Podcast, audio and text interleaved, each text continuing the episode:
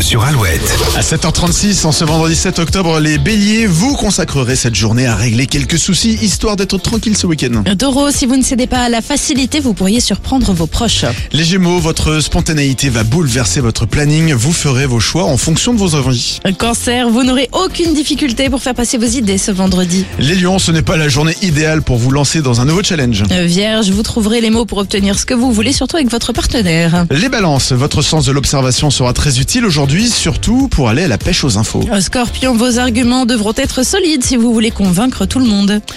Les sagittaires, la journée sera plutôt agréable, vous vous tiendrez à l'écart des râleurs. Capricorne, vous n'avez pas besoin de café aujourd'hui, vous êtes en pleine forme. Cool.